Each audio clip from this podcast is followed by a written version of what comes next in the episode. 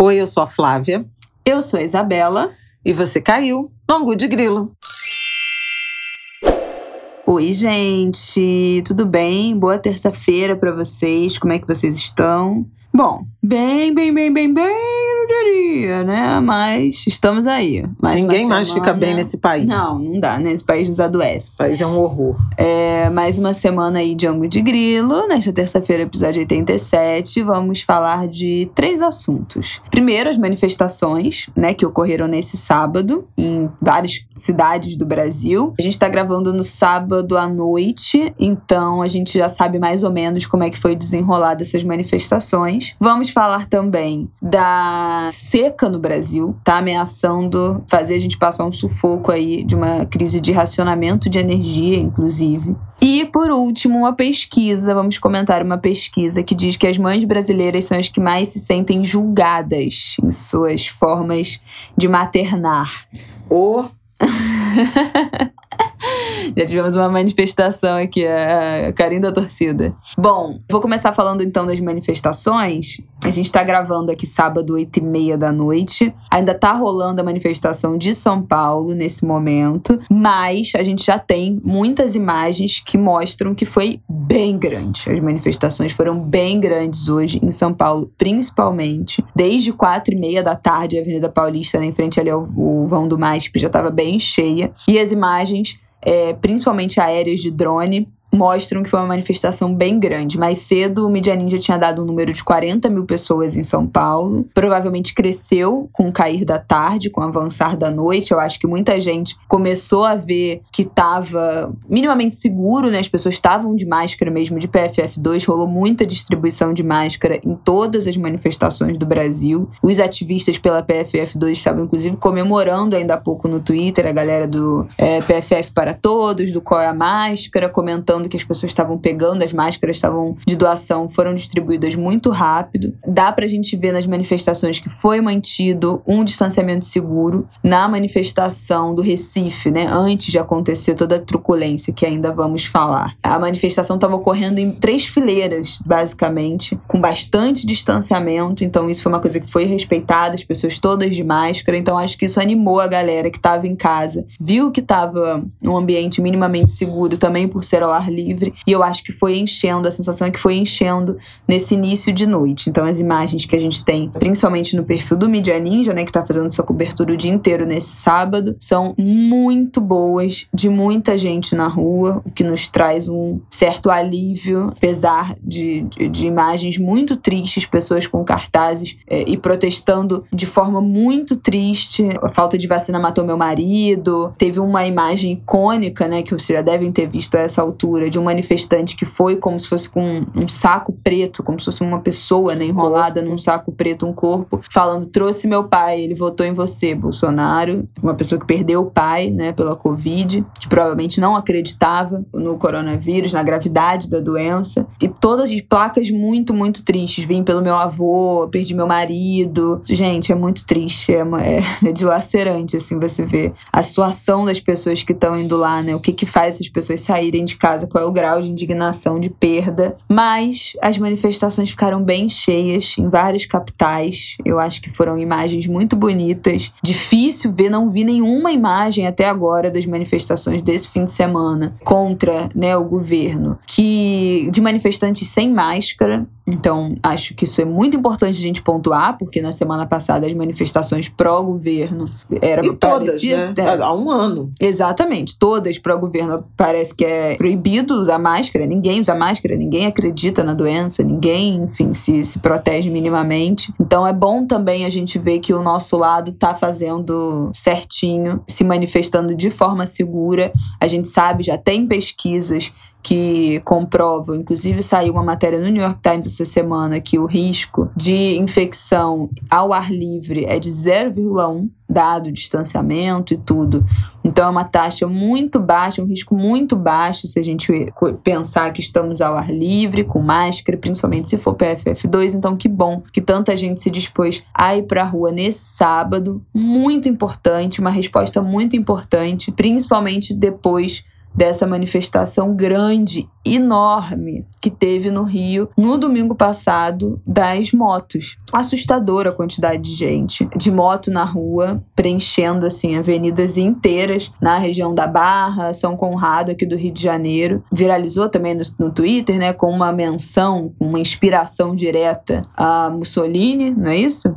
É. Então acho que foi uma resposta à altura. Aqui no Rio, a manifestação foi cedo, né? Foi às 10 horas da manhã, um horário que é um pouco ingrato, eu diria. É, 10 horas da manhã de sábado. De sábado. Mas, mas ainda também... assim foi, foi, foi expressiva. Eu achei muito interessante também a forma como as reivindicações, né, eram muito objetivas. Afora o fora Bolsonaro, esse engajamento contra o presidente da República por um impeachment, e já são mais de uma centena centena né, de pedidos de, de impeachment protocolados na Câmara do, dos Deputados, mas havia reivindicação por vacina, havia reivindicação pelo SUS, por educação, por comida, né? E a gente sabe do tamanho, da quantidade de famílias brasileiras em situação de fome, por um auxílio emergencial digno. Então tinha alguns recados muito objetivos que eu espero que alcancem parlamentares e uh, autoridades, por exemplo, estaduais e municipais. Isso é um ponto.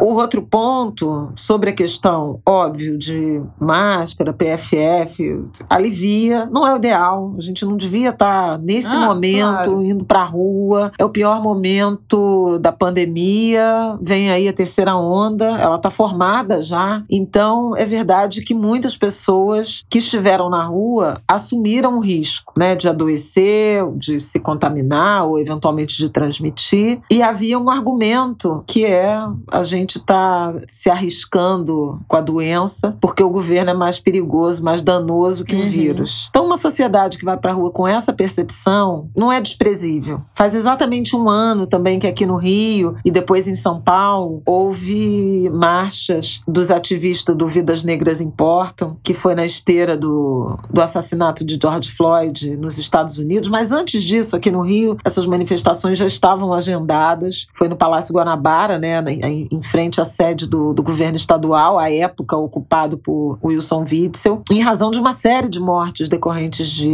de operações policiais que aconteceram naquele maio de 2020. A mais emblemática e, e que mais causou comoção à época foi a do menino João Pedro, lá do complexo do Salgueiro, em São Gonçalo. Nós falamos disso aqui na semana uhum, passada. Estou trazendo isso de volta para lembrar que um ano atrás, jovens do Rio de Janeiro, algumas torcidas também, torcida organizada, né, uhum. né, em São Paulo, no próprio Rio. Foi uma é, grande. Exatamente.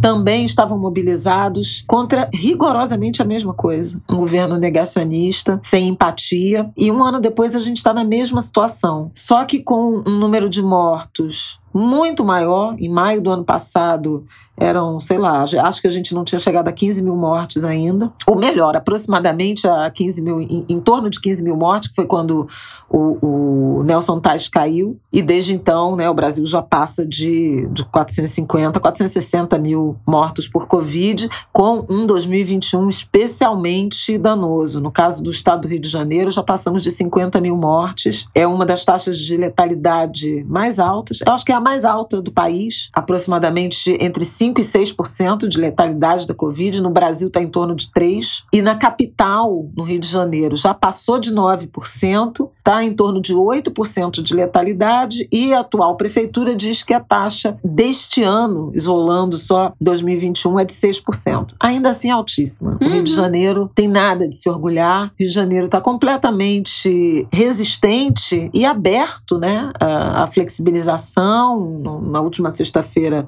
o prefeito, inclusive, liberou também roda de samba. Não, né? parece é... que assim, só a gente aqui, é, nós duas e você, talvez aí que esteja ouvindo algum de grilo, ainda sabe que ainda tem pandemia rolando nessa cidade, basicamente isso. Então, assim, uma situação muito difícil, mas que os ativistas, partidos, organizações da sociedade civil avaliaram que era a hora de dar uma resposta nas ruas. E ela aconteceu tirando o Recife, que foi palco de uma brutalidade policial e que que vai ser apurada, porque aparentemente foi decisão de um comandante, um grupo de policiais, e não exatamente do governo. A gente vai ter que apurar melhor é, essa história, mas as manifestações ocorreram de forma bastante pacífica em todas as capitais. Salvador teve uma manifestação, Belo Horizonte teve uma manifestação muito numerosa, Brasília nem tanto.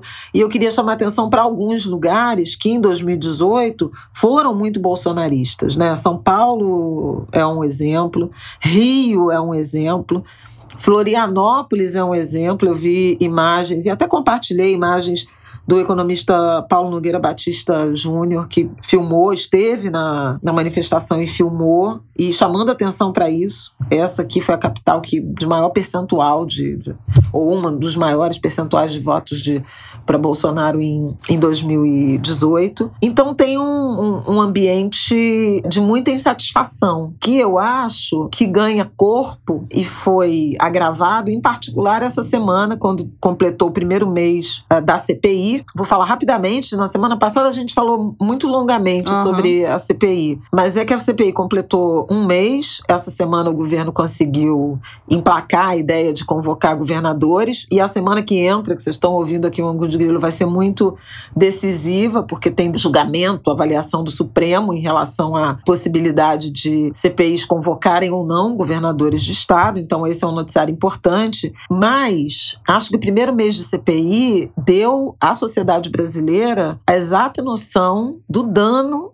que esse governo negacionista provocou no que diz respeito a essa, a essa tragédia das mortes. É, alguns depoimentos e muitas provas absolutamente incontestáveis de que houve boicote, houve sabotagem, houve negligência, houve crime, não contratação ou no adiamento, na protelação pela, pela compra de vacinas, tanto do Butantan, depoimento importante do diretor de Mascovas, quanto da Pfizer, que a gente já tinha comentado Então, acho que se a CPI tivesse terminado na última quinta-feira, quando ela completou um mês, ela já tinha um material muito robusto de responsabilização do presidente da República e de seus cúmplices nessa tragédia que se abateu na, na sociedade brasileira, porque a nossa condição imunológica poderia ser outra nesse fim de maio, houvesse mais zelo. Os contratos tivessem sido assinados em 2020,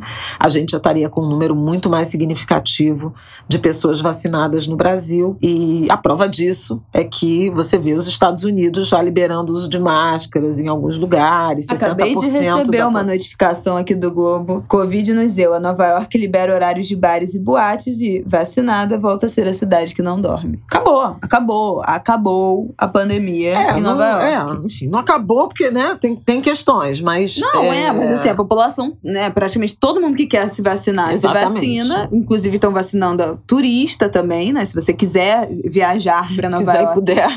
E se vacinar vacinar, você pode, a cidade, né, o estado, tá liberado, não é, não é armengue, as pessoas estão vacinando. Na Flórida também. E, na verdade, os Estados Unidos atingiu um teto de vacinação, porque tem uma porcentagem da população que, que são os extrema-direita que não querem se vacinar. E eles estão fazendo até um negócio agora de loteria, né? Loteria, loteria, sorteando um milhão de dólares, dando ingresso, dando refeição. Eu já vi na Califórnia prêmio. até barraquinha falando vacina e ganha um baseado de, ma de maconha.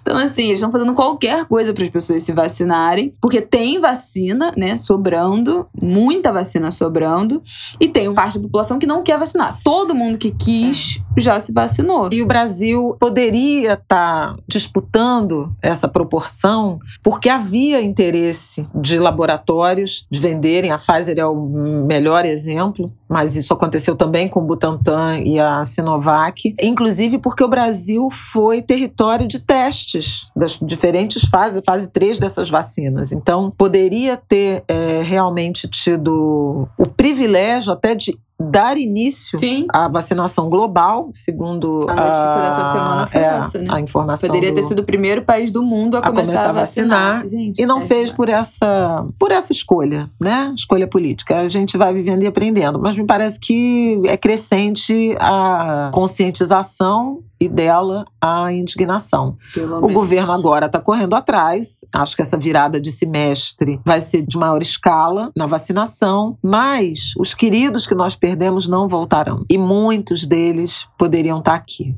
Muitos, muitos mesmo. Então é o muito pior. triste. É muito triste, assim, um ano depois você observar a manifestação com pessoas com cartazes falando da, da morte dos seus parentes. Cartaz, meu, meu avô, eu tô aqui pelo meu avô que morreu, eu tô aqui pelo meu irmão que morreu, eu tô aqui pelo meu marido que morreu, eu tô aqui Ah, pelo meu é- pai que morreu. Bom, Enfim, e a gente não precisava ter passado por isso. é- não, não mesmo. Mas seguimos. E acho que, o, que a população, ou parte dela, está mais alerta, está mais crítica, está mais disposta a lutar por direitos. Sim.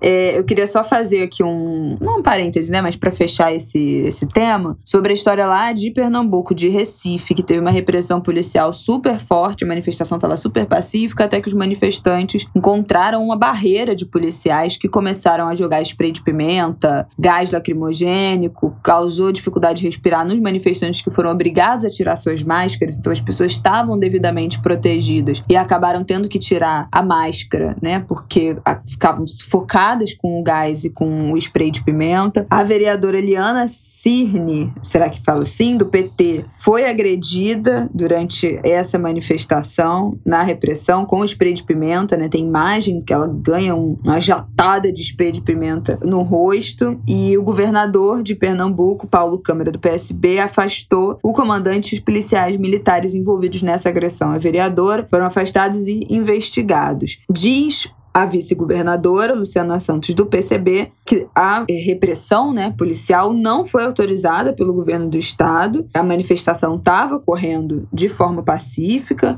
então não teve uma autorização expressa de dispersar a manifestação. Estava super organizado. As ima- imagens aéreas do início dos protestos lá em Recife, você vê assim, fileiras, as pessoas estavam realmente mantendo um distanciamento muito grande, estava muito organizado. Arrisco dizer que a, a imagem assim mais organizada de manifestação e aconteceu isso. Viralizou na internet uma imagem que a essa altura com certeza vocês já viram de um manifestante com o olho sangrando, né, com a mão no olho, com o rosto todo ensanguentado. E, infelizmente, a notícia que já saiu, que já temos no jornal Marco Zero, é que esse homem perdeu o globo ocular, tomou uma bala de borracha no olho, perdeu o globo ocular. Daniel Campelo da Silva, de 51 anos, ele sequer estava na manifestação. É, Daniel não estava na manifestação. A filha dele deu entrevista falando que ele trabalha com adesivagem, tinha ido ao centro comprar material, é, que nem liga para isso de política, estava indo trabalhar. Ele é autônomo, tem uma filha recém-nascida e um filho de 3 anos com autismo, que obviamente precisam de ajuda.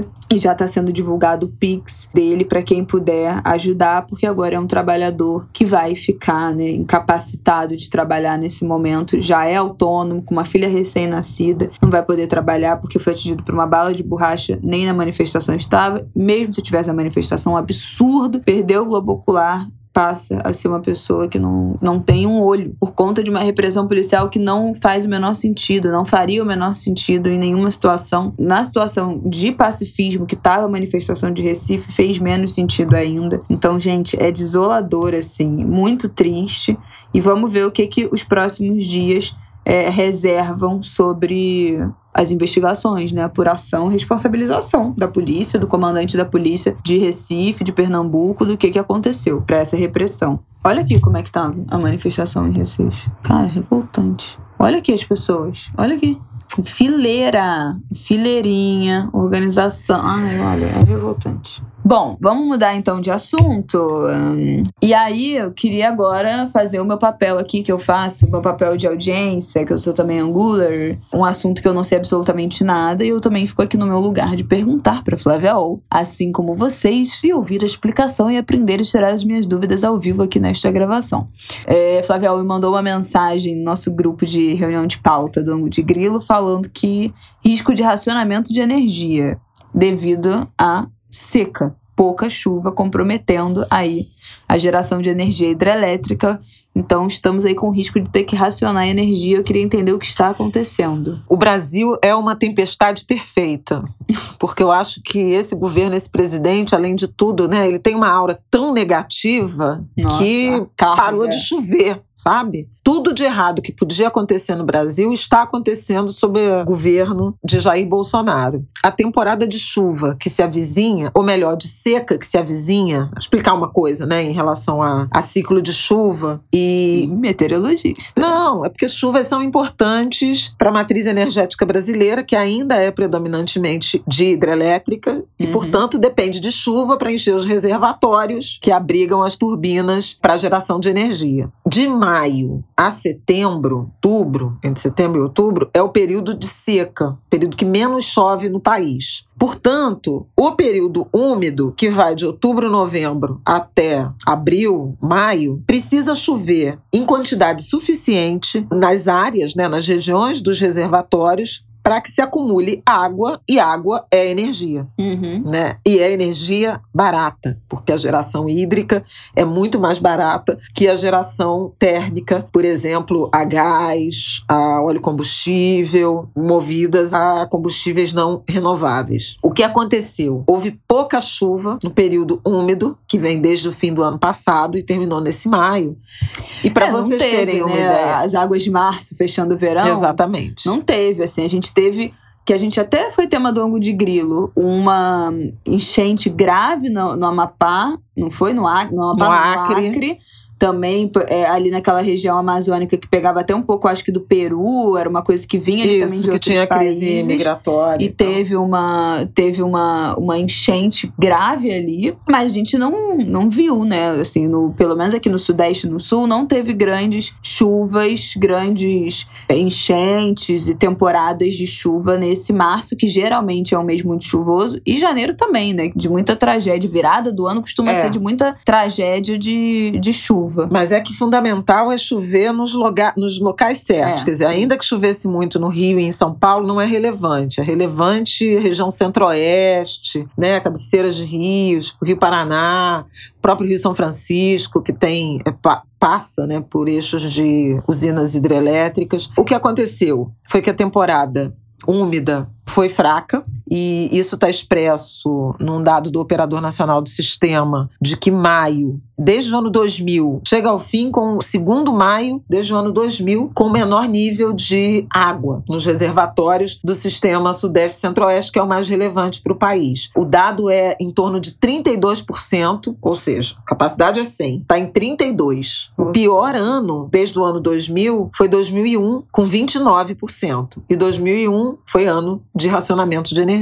Quem viveu, né, aquela época, último ano do governo Fernando, penúltimo ano do governo Fernando Henrique, foi um ano dramático. Para vocês terem uma e ideia, a população deveria ser menor, né? O gasto, o uso de energia devia ser menor, ou não? É mais ou menos equivalente? Não, é, era menor, mas assim, o parque aumentou muito de Entendi. geração e se diversificou, mas não na medida de a gente tá poder ficar tranquilo sem água. Para vocês terem uma ideia, no ano acho que 2011, 12, 13, o nível de maio dos reservatórios era acima de 80%. Então ali se tem uma ideia do que, que é uhum. uma média desejável, pelo menos mais de 50% de nível de capacidade dos reservatórios e no que, que a gente chegou. E os especialistas, aí sim, meteorologistas, estão prevendo que o período seco desse ano, que vai até setembro, vai ser o mais seco em 91 anos. Jesus. Então, o pior momento em praticamente um século. Em razão disso, o governo, o Comitê de Monitoramento do Sistema Elétrico, na quinta-feira à noite, emitiu um alerta. Teve uma reunião extraordinária e emitiu um alerta de risco hídrico. Tem algumas medidas que vão ser tomadas em relação a mexer na vazão dos, dos reservatórios lá para cima, Quer dizer, guardar água para que, se for preciso, para a gente ir usando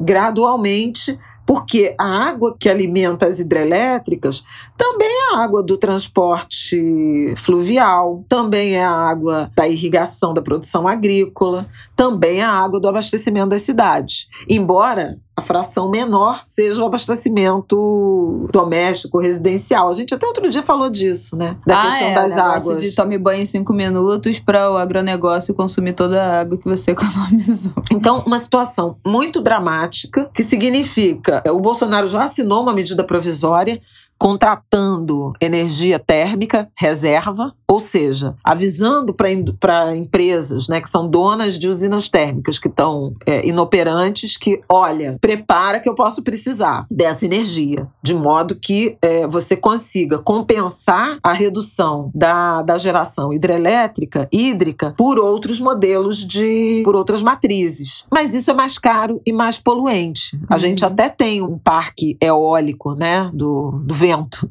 Serve muito bem ao Nordeste, tem ajudado muito no Nordeste. É uma matriz que tem um, uma instabilidade grande, porque tem que ventar. É, inclusive, tem uma leitura de que eólica e hídrica são matrizes complementares, porque quando venta não chove, quando chove não venta. Na escala necessária, né, gente? Óbvio que tem chuva de vento, mas. Sim, é, né? falando macro aqui. é.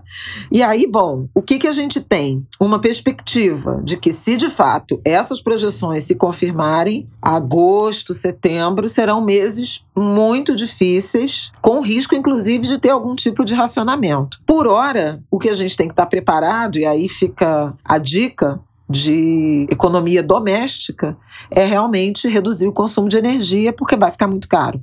Ui. A partir de julho, a partir de junho, 1 de junho, a ANEL já assinou a bandeira vermelha nível 2, ou seja, são pouco mais de R$ reais adicionais na conta de luz a partir de 100 kWh. Em maio foi bandeira vermelha nível 1, R$ 4,30 aproximadamente. E energia elétrica já foi o principal item que pesou, que pressionou a inflação do mês. Então, com bandeira nível 2, e a expectativa é que o resto do ano fique assim. Jesus. A gente vai pagar mais caro, para dar conta dessa compra de energia térmica que é mais cara e mais poluente. Então, uma situação muito difícil e que ainda pode piorar porque não tem garantia, né? Se não chover nada, realmente a situação é muito dramática.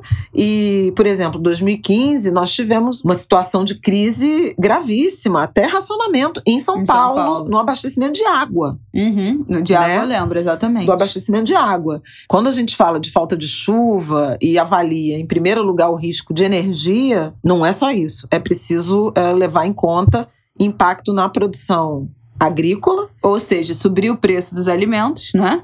Se, Porque se, houver água é, se faltar água, é, se faltar água, a produção cai, se a produção cai, o preço sobe. Ah, gente. E olha. a energia elétrica já vai ficar mais cara em razão dessa para pagar a, a, a, geração térmica.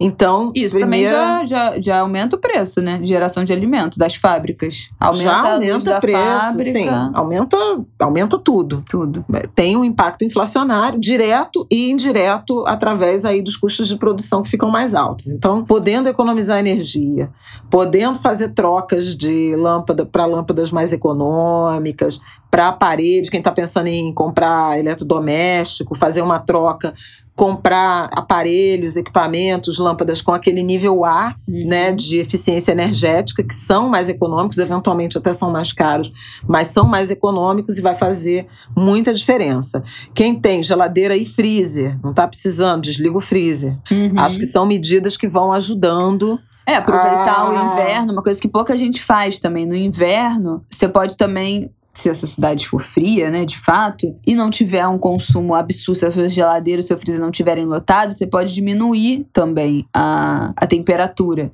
Isso da geladeira e do freezer. Porque eles também se balizam muito pela quantidade de, de alimentos que tem dentro, mas pela temperatura exterior. Então, se você tá numa cidade fria, no inverno, com a geladeira com volume ok de cores, você pode botá-la no mínimo, diminuir o congelada, né? A temperatura e diminuir a temperatura no sentido de diminuir a força, né? De gelar e, e também ajuda a reduzir um pouco o consumo. Mas é isso, né, gente? A gente sabe que os maiores consumidores de energia não somos nós nas nossas casas, é a indústria. A, a, nossa porcentagem nessa história é muito ínfima. E eu queria tirar uma dúvida, perguntar uma coisa como geração millennial barra Z, eu acho que eu já eu tô, eu nasci em 96. Então eu nunca sei se eu sou geração Z ou se eu sou millennial. Pela teoria teoria, eu seria geração Z, mas assim, eu acho um absurdo me comparar com quem nasceu nos anos 2000 e, e, e já nasceu com internet, já cresceu com internet, com todas as redes sociais, não sei o quê, porque eu não cresci com internet. Eu fui ter internet, eu já era pré-adolescente. Então, não, eu, me, eu não me considero geração Z, eu me considero milênio, até porque eu sou uma senhora de espírito. Mas enfim, eu, como uma pessoa nascida em 96, queria que você me falasse como é que funciona o racionamento de energia. Acho que a nossa audiência, uma parte da nossa audiência não terá pego, né? Assim, uma política de estado de racionamento de energia. Como é que é isso? O fornecimento tem horas para acontecer? Você realmente fica sem luz em casa? É, a gente um não chegou, a gente não chegou a, a viver esse racionamento de desligar. Isso aconteceu, por exemplo, no Amapá, no ano passado. Uhum. Lembra que teve um apagão por conta de um problema na, na linha de transmissão, né, transformadores queimados e tal. E aí, como tinha uma quantidade de energia gerada que não era suficiente para atender toda a cidade, tinha um rodízio de fornecimento. Então, ligava uma região num horário. A gente não chegou a ter isso no, no Brasil do, do racionamento de 2001. Mas o que teve foi um aumento de preço muito grande. Tipo, ligar aparelhos, vamos supor, num horário de pico, sei lá, é, durante o dia dia, a, tarifa era muito mais alta, entendeu? Então, então era justamente para você não ligar para permitir que o consumo não, não explodisse. Uhum. Então era uhum. muito mais caro. E havia sempre a perspectiva de que se isso não funcionar, vai ter, pode ter apagão, pode ter esse racionamento. Tanto que aquela época, e até hoje eu tenho, Muita gente comprou estoque de pilha, é, lanterna, vela, ah, lamparina. Aquela, eu tenho uma, uma lamparina a pilha. E tu tinha aquela lanterna Aquela lâmpada, de luz de emergência, que você deixava carregando e aí iluminava. Isso aí foi típico. O consumo de freezers despencou Ninguém mais tinha freezer no Brasil, todos os freezers desligados, mas não chegou a esse nível, né? Teve uma, um ordenamento também da produção, dos setores mais intensivos, horários de produção, por exemplo, a indústria, uhum. né? Porque o problema do. Aliás, o Bolsonaro acabou com o horário de verão. Houve uma mudança no perfil de, de consumo do, do Brasil e avaliaram que não, não fazia mais diferença, né? O horário de verão. Acho até que é um debate que pode voltar, porque como acabou o horário de verão, isso choveu pouco, quer dizer, as pessoas continuaram é. consumindo é. como queriam. Mas assim, tinham momentos do dia, que era normalmente o início da noite, que tinha um pico de consumo de energia, e aí você tinha o horário de verão para adiar esse pico, para não ter tanta coisa ligada ao mesmo uhum. tempo, para o sistema dar conta. A gente não chegou a ter é, esse nível de, de racionamento, mas isso não é impossível. O racionamento tem consequências objetivas, né? Um racionamento com escalonamento, por exemplo, de, de fornecimento. Ele tem consequências sociais, inclusive na segurança pública, uhum. que eventualmente se vai desligar a iluminação da rua. Obviamente vai acontecer em comunidades de baixa renda, né, em favela, em periferia, etc. Mas você tem também um impacto na atividade econômica muito forte. As unidades de produção não conseguem operar como se não houvesse essa escassez. Uhum. Então tem um impacto em desemprego, em recessão. É recessivo. É realmente é algo assim. Se acontecer de a não, gente, precisar ter uma. Nada. Não falta mais nada. Porque assim, pandemia, é, fome, né? Crise, crise social com fome desemprego, crise econômica, é, instabilidade política e racionamento de energia, crise ambiental, que tem tudo a ver com isso também, né? Venezuela é aqui. Cadê o povo que falava da Venezuela? É, pois é. Então, eu acho que é um debate que a gente vai acabar acompanhando nos próximos meses. Qual é a situação dos reservatórios, seja das hidrelétricas, seja é, das empresas de, de água, né, de abastecimento de água, e um debate que se relaciona fortemente com a inflação. Eu tenho uma última observação a falar, que eu acho que temos que ficar muito ligados. Quem tem sindicato, quem é de profissão aqui, que tenha sindicato e esteja trabalhando em home office, é o momento dos sindicatos se mobilizarem para pagamento às empresas pagarem uma tarifa extra para cobrir essa conta né? Porque assim, a gente sabe, a gente já falou aqui várias vezes como é que tá a situação dos trabalhadores em home office, que é uma fatia grande, mas a gente sabe que, né, dentro desse desemprego, quem tá em home office tem que levantar as mãos pro céu e agradecer que tá conseguindo minimamente ficar em casa. Mas os trabalhadores acabaram tendo que encampar com os seus salários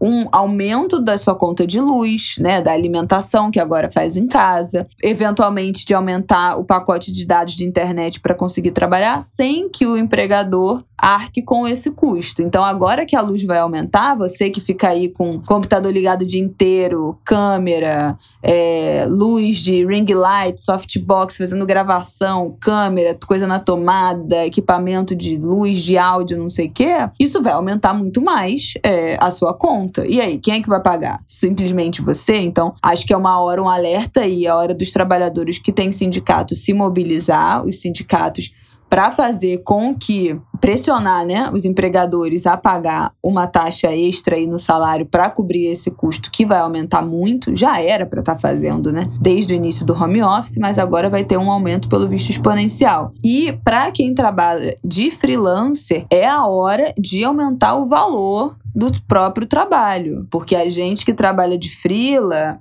é, ou que trabalha como autônomo, né, vendendo alguma coisa, vamos supor, se você faz comida em casa para fora, se você faz é, artesanato, tudo que você, se você dá aula particular, online, tudo isso, a, a, a, o que você gasta de material do seu trabalho, né? Se você, vamos supor, se você vende comida, a matéria-prima, os alimentos vão aumentar. Mas o tempo que você está na sua casa fazendo, o gás que aumenta, se você dá aula, é, a energia que está o seu computador ligado, a gente que é frila aqui, o tempo que o computador está ligado aqui na tomada, a gente gravando podcast ou com ring light acesa, gravando coisa em casa, com luz, não sei o quê, isso tem que ter um efeito no valor do nosso trabalho, né? Se o nosso custo de vida o nosso custo de produção vai aumentar, o nosso preço também tem que aumentar. Ninguém está falando que é para dobrar o preço de uma hora para outra, mas vamos estudar qual vai ser o aumento, né, em porcentagem, o peso, né, da inflação, IPCA, coisas que a gente já falou aqui,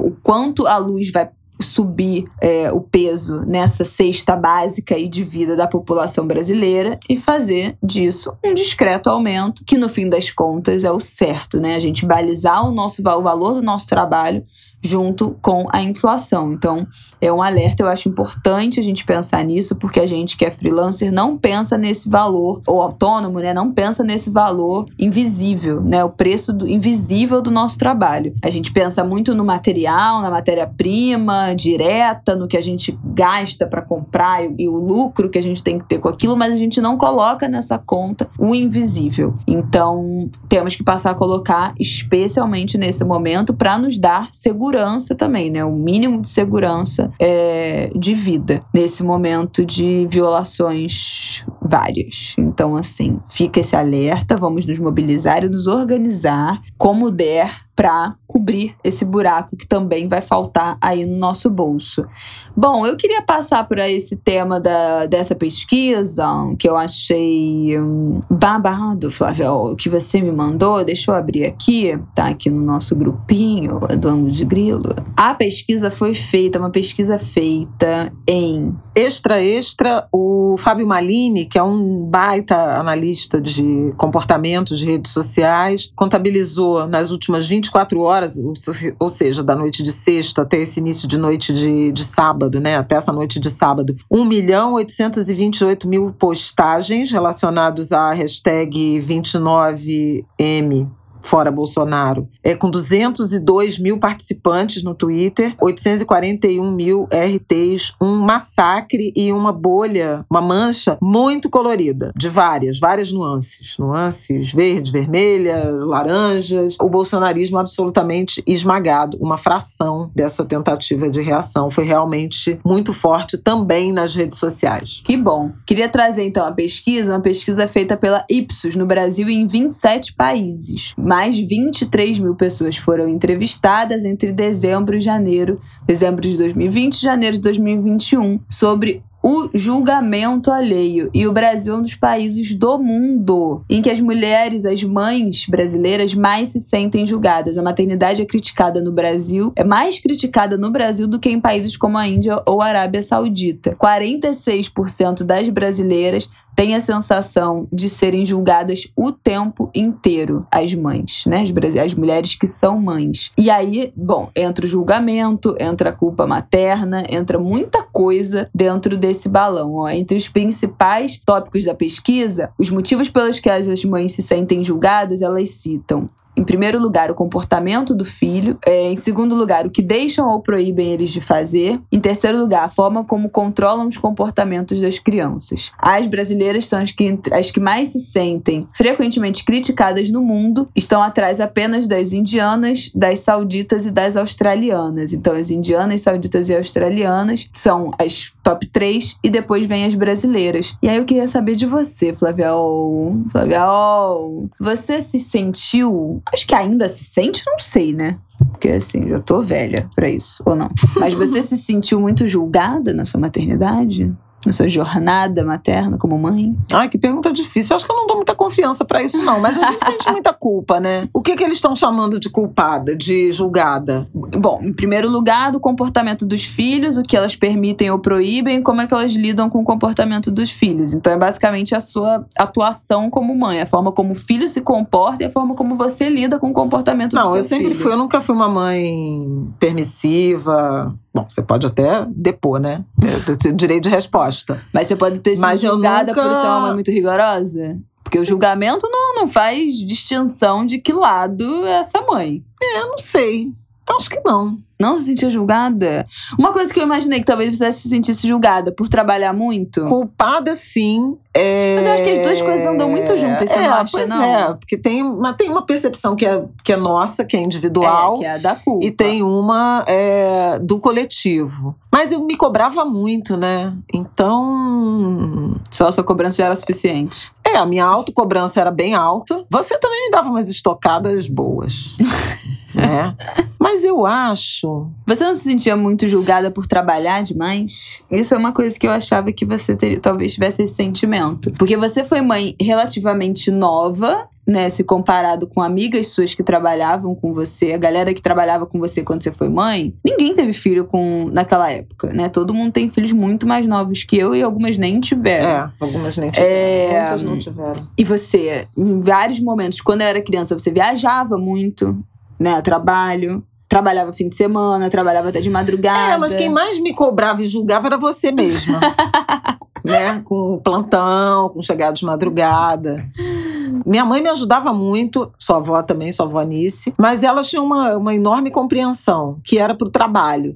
E eu não era, assim, também quando no fim de semana, eu nunca tive babá, eu sempre levava você para os lugares, uhum. festa, carnaval, casa de amigos, jantar. Então não tinha muito esse julgamento da mãe ausente, eu era ausente só pro trabalho, né? E não para outras E não tinha um julgamento questões. do tipo, ai, você tá aqui com essa criança, isso não é lugar de criança, você tá aqui nesse samba, Ah, se tinha, nunca aqui. falaram comigo na minha cara, não. Então, paciência. Tem essa questão, Eu né? acho Que, tem que ter coragem. Não, é exatamente. Ah, se leva pro samba, não presta. Aí deixa em casa, a casa pega fogo com uma vela, também não presta porque deixou em casa. Então vão a merda.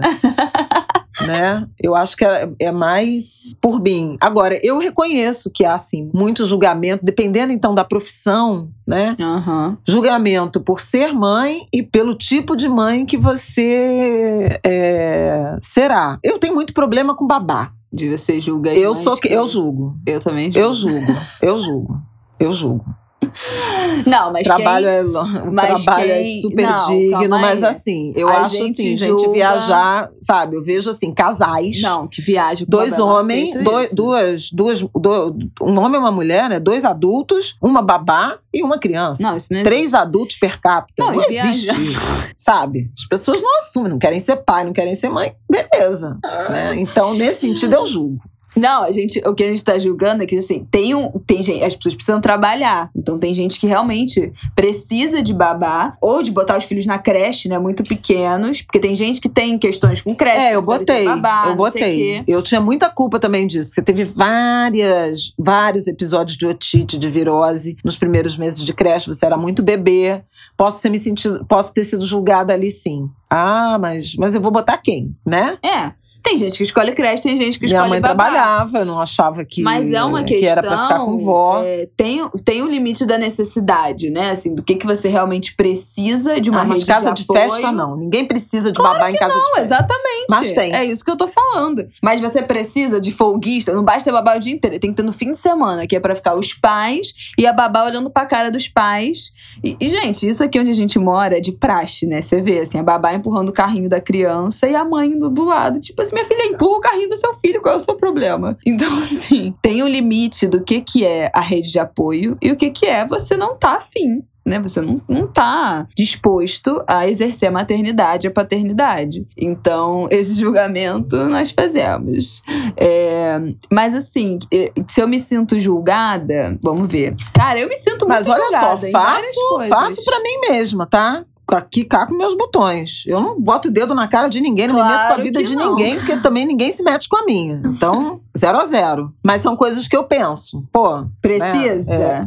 precisa. ca- Cadê a qualidade de tempo, né? Exatamente. Dessa família com essa criança, Porque dessa por mãe com essa, essa- criança. Agora, reconheço que é sacrificante, entendeu? É tipo, eu limpava, eu dava banho, é, a comida, não sei o quê. Não tinha essa ajuda. Tinha essa ajuda quando eu tava trabalhando. Quando eu não tava trabalhando, eu assumia. Nunca tive ninguém assim, tirando a minha mãe, né? Dormindo lá em casa pra acordar de madrugada. Aliás, é um modelo que a gente tá repetindo. E embora eu trabalhe pra caramba e me sinta cansada, às vezes exaurida, mas assim, a gente divide, não tem ninguém é, fora, né? Fora da família dedicado à, à criação do, do Martin. Sim, quando eu tô com ele sozinho, eu tô com ele sozinho. Pois é, É então- nóis.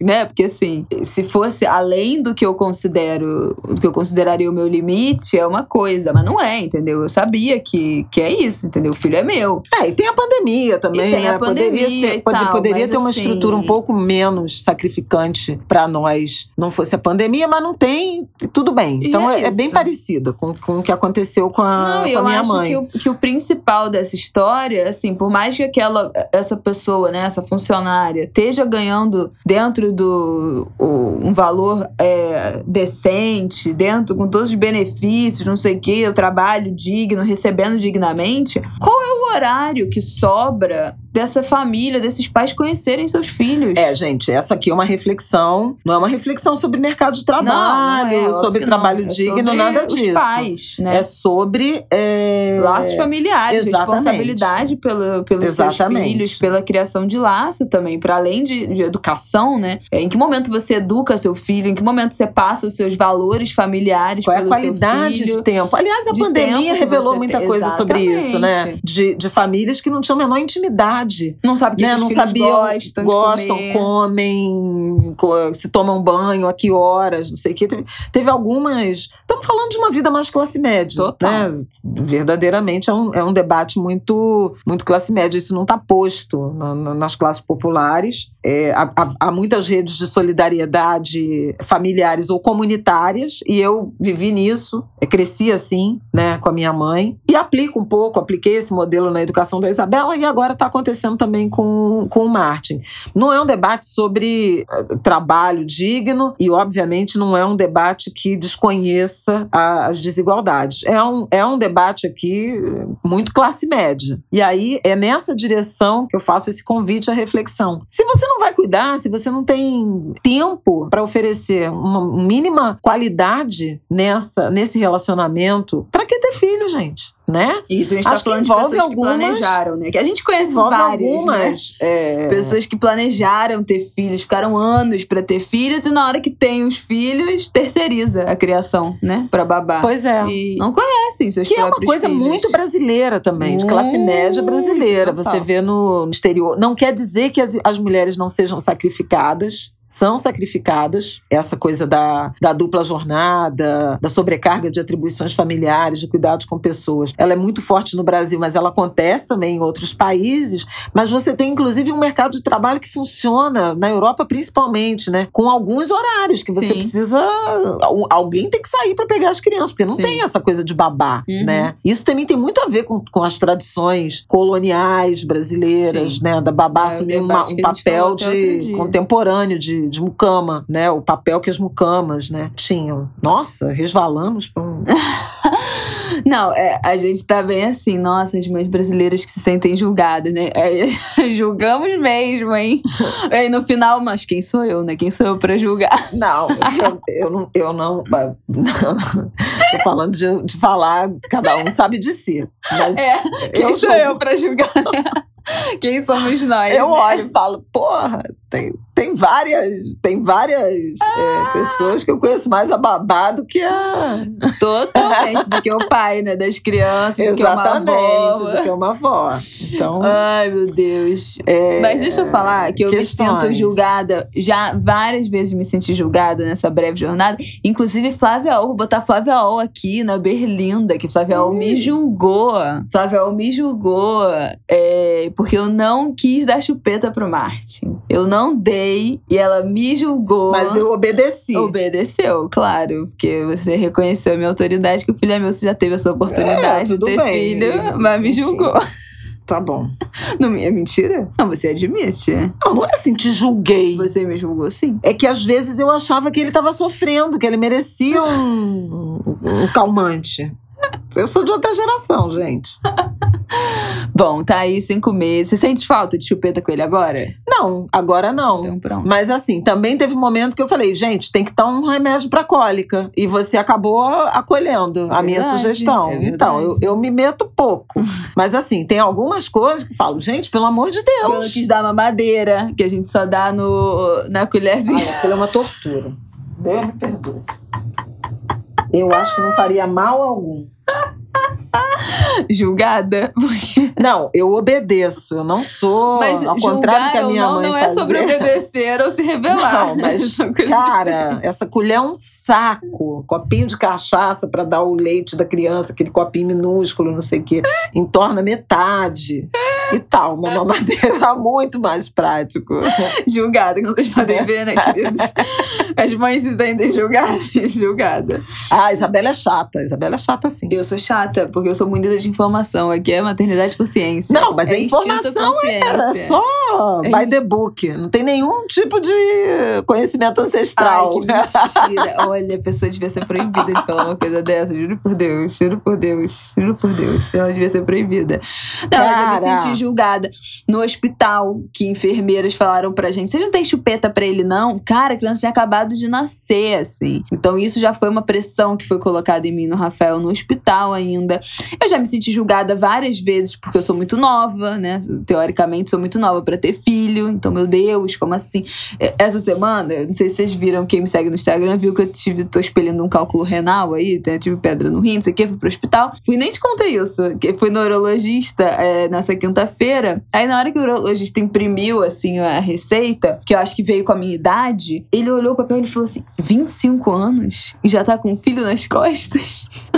porque eu tava com o Rafael com o Martin, porque assim, gente, eu preciso fazer as coisas com o Martin, o Martin vai a todos os lugares com a gente, não tem esse negócio. A gente bota ele no sling, bota ele no carrinho e ele vai e acabou. Aí o- ele imprimiu assim papel ali. 25 anos, Isabela, e já com filho nas costas. Tipo assim, aí eu, aham, idade ótima, é isso aí, tô jovem, tô na idade, tá ótimo. O cara ficou passado, que eu tinha 25 anos. Então, assim, Cruzes. esse negócio da idade Isso eu não passei. é muito julgamento, assim. Eu sou a primeira das minhas amigas a ter filho, mas pelas minhas amigas não fui julgada, até porque elas já sabiam, sempre souberam que eu queria ser mãe antes dos 30, mãe relativamente cedo. Mas eu sinto isso, assim, né? De tipo, meu Deus, né? E, e, e pessoas que não têm tanto convívio comigo, eu acho que não sabiam que eu tinha tanta vontade de ter filho, que quando descobriram ficavam, sabe, primeiro tomam um susto e acha, oh meu Deus, e depois que vai digerindo ali a informação. Então acho que isso da idade eu fui julgada. Esse negócio de não dar chupeta, mas é difícil, porque assim, aí quem não dá chupeta é julgada, quem dá chupeta é julgada, quem dá mamadeira é julgada, quem não dá é julgada. Açúcar, refrigerante. É, é gente. Introdução Exato. alimentar é isso, né? Ah, o ideal é a criança não comer açúcar Fura até a orelha, não fura a orelha, Não tudo. fura a orelha. Nossa, então, é assim, a questão é tudo. sobre você se importar ou não com isso. Eu não dou liberdade. Agora, eu quero fazer uma, um adendo aí em relação até à, forma crítica como me comportei, porque às vezes. Não, é porque assim.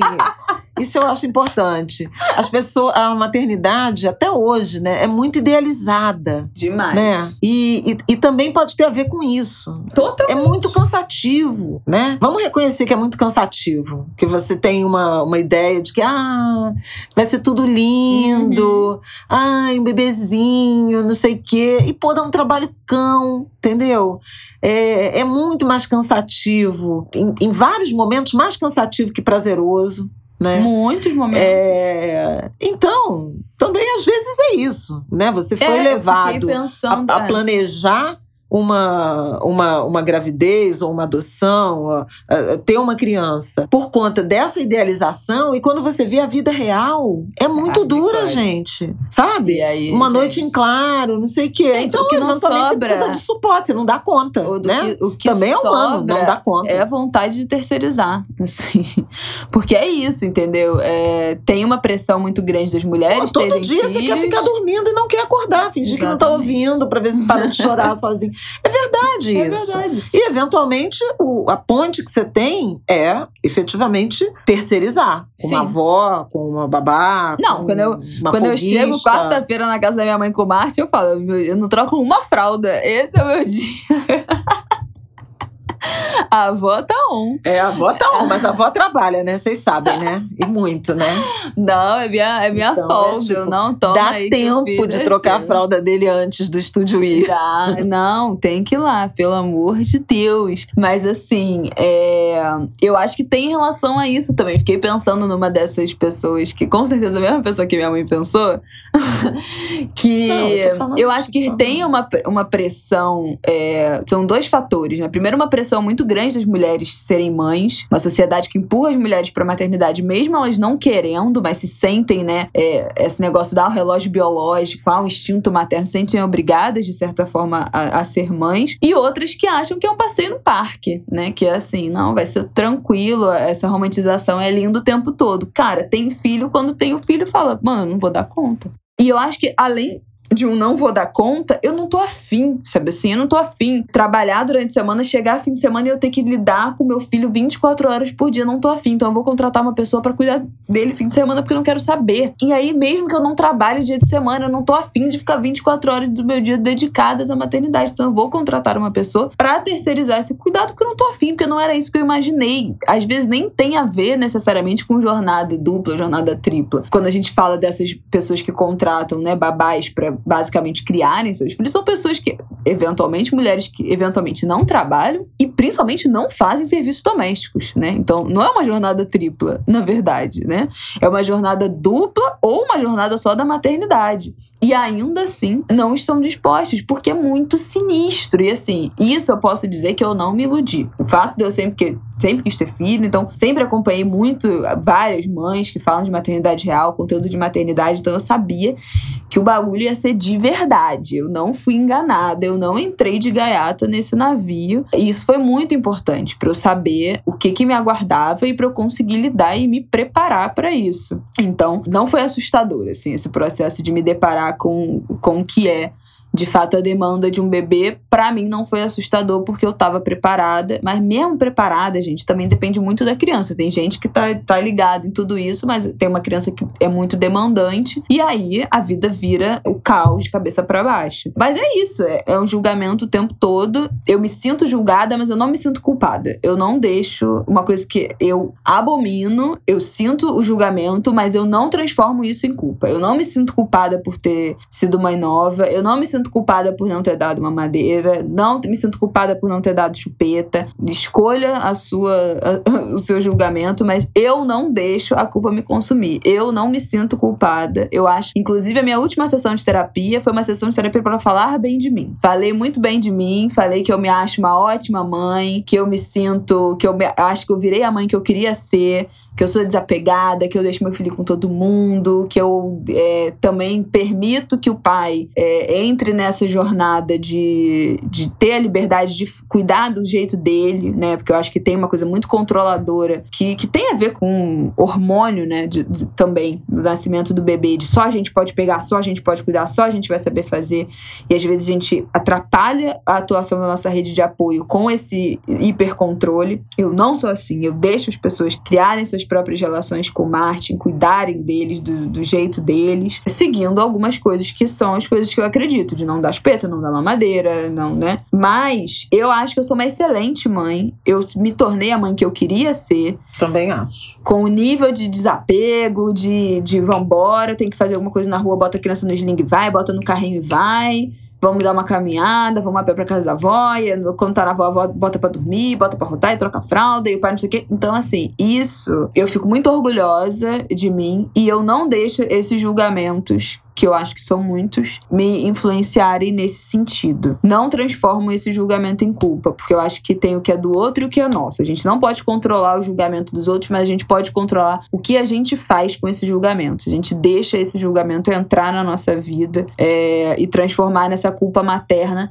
que a gente fala tanto, né? Que a culpa nasce uma mãe, nasce a culpa, nasce uma mãe, nasce a culpa. Comigo não nasceu, não. Eu não deixo. Eu faço muita terapia pra, ó, quando a culpa começa a chegar perto, eu não, não, não, não, não, não não. Aqui não, queridinha. Então, já expulso logo esse sentimento e vejo e reconheço que eu estou fazendo um bom trabalho e não só um bom trabalho, estou fazendo o que eu queria fazer nos meus planos de grávida, como é essa mãe que eu quero ser, eu acho que até aqui eu estou sendo essa mãe. Então eu mereço colher os louros também. Fica essa mensagem para vocês que estão ouvindo a gente, né? Cuidado com o que vocês fazem com o que fazem de vocês, né? Basicamente, com o julgamento que é imposto. Não aceitem carregar essa culpa nem pelos outros e nem por vocês. Acho que é isso, né? Tá bom, falamos horrores. É, falamos horrores. Eu queria só terminar falando de. Já falei, né, um bastante né, de vacina, né? Falei durante, né? Falou. A questão da vacinação. Outras semanas também. O Ministério da Saúde anunciou aí que, que vai ser autorizado, né? Aplicação por idade, né? Decrescente por idade a partir aí de, de junho, de acordo com a, o estoque disponível nas prefeituras. E isso é uma medida que, se chegarem as vacinas na, na escala que se espera agora nessa virada de semestre, pode aliviar, inclusive, tensões éticas, né? Sobre as furadas de fila. Esse é um debate debate importante, porque eu acho que até escrevi a coluna do Globo na sexta-feira sobre isso. Reconheço a responsabilidade total do governo nesse ambiente que, inclusive, hoje joga um brasileiro contra o outro, né, em relação a quem vai tomar a vacina primeiro, né, essa gestão da escassez. Mas tem reflexões também individuais e éticas, éticas coletivas e éticas individuais desvios éticos coletivos em categorias profissionais, em grupos, tentativa de manutenção de privilégio, de obtenção de privilégio e é, desvios éticos pessoais de quem poderia esperar e não está esperando. Ou que não teria direito, ponto. É, porque aí tem fraude, tem denúncia ah, de é. fraude. É um momento delicado. Eu acho que tem, tem tudo a ver com essa lógica da escassez, né, da mediocridade de um governo que não pensou em vacina. Nunca, nunca o Brasil disputou vacina, né? A tapa, com atestado, com isso, com aquilo. Mas há também um componente, talvez até produto desse ambiente político tóxico que a gente vive, de desgoverno, em que eu usei até essa, esse verso, esses versos do Paulinho da Viola na minha coluna. Quando o jeito é se virar, cada um trata de si, irmão desconhece irmão. Com isso me despeço. É isso, Brasil. Bom, gente, até semana que vem. Boa semana para vocês. Espero que vocês tenham gostado desse de grilo. Ah, eu vou dedicar uma, uma canção a Papa Francisco. Ah. Papa Francisco disse que o Brasil não tem solução porque é muita cachaça e pouco coração. Eu vou lembrar os versos de Chico Buarque. Muita mutreta para levar a situação que a gente vai levando de teimoso e de pirraça, e a gente vai bebendo, que também sem a cachaça ninguém segura esse rojão. Pega leve com a gente, sua É, santidade, filho, que sem beber tá difícil. Porra, se nem beber a gente puder, fica complicado. Um brinde. Eu acho que. Efeitos sonoros ao vivo aqui. É, eu acho que o Brasil tem salvação exatamente porque é muita cachaça e pouco coração. Então é isso que eu tinha pra dizer. É, como diria Beto Sem Braço, que espanta a miséria é festa. Então, queridos, se a gente não beber e não festejar, não vai sobrar nada da gente, né? Não vai ser a oração que somente que vai nos salvar. Então, Papa Francisco, fica aí na tua, fala do que tu sabe, que aqui esse território aqui é complicado. Deixa que a gente domina, porque o bagulho aqui é sempre mais embaixo. É isso, Angulers. Até semana que vem. Um beijo, boa semana. Beijo, boa semana. Junho chegou. Sigamos. Economizem luz. Apaga a luz.